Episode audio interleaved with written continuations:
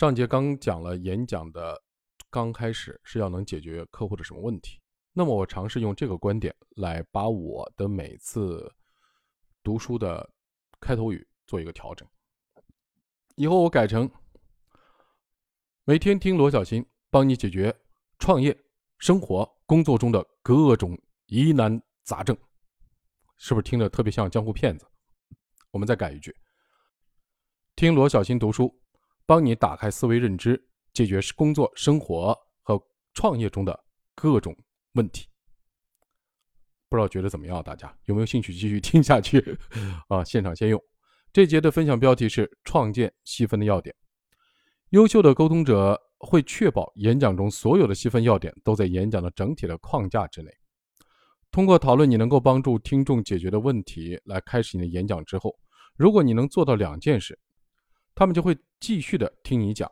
第一，展示一个简单的计划，帮助听众解决他们的问题；二，将计划的每一步定位为整体的叙述中的次要情节。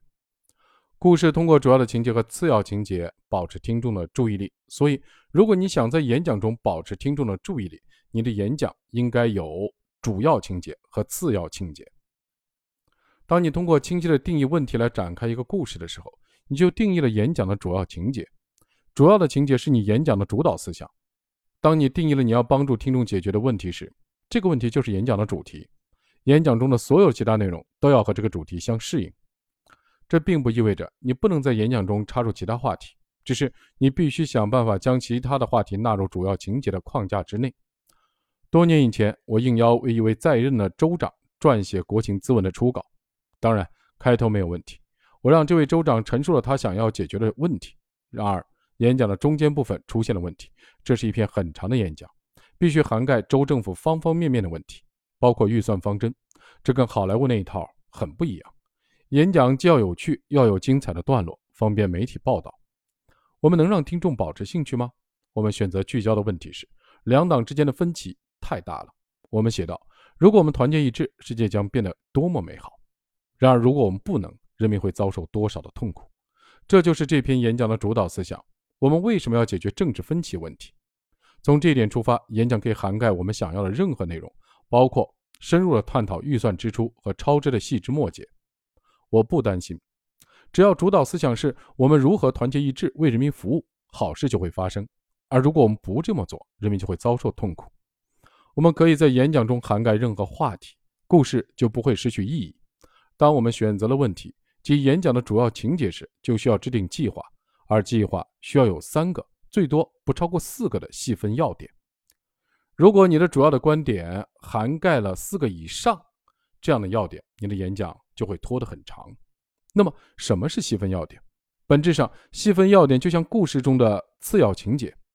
次要的情节是啊，就像你在电视或者电影中看到的所有的故事，都是由主要情节和次要情节构成的。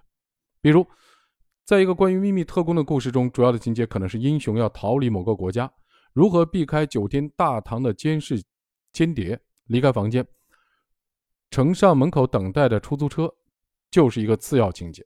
当这个次要情节结束时，主人公在街头开着跑车被骑摩托车的坏人追赶的次要情节又开始了。故事的主要情节是通过提出一个足够有趣的问题，开启个大循环。能够吸引我们两个小时的注意力。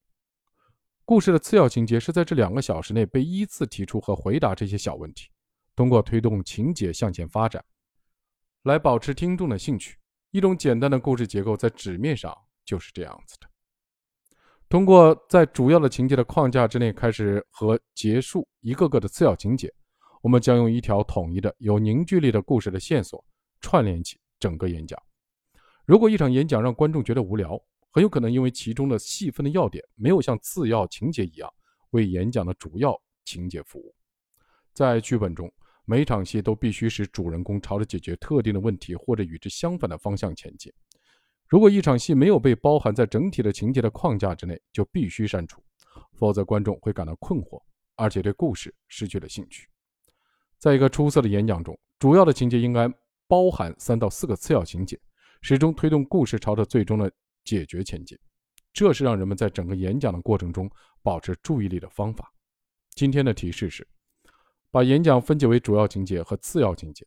在开始演讲之前，就要清楚的知道你的主导思想。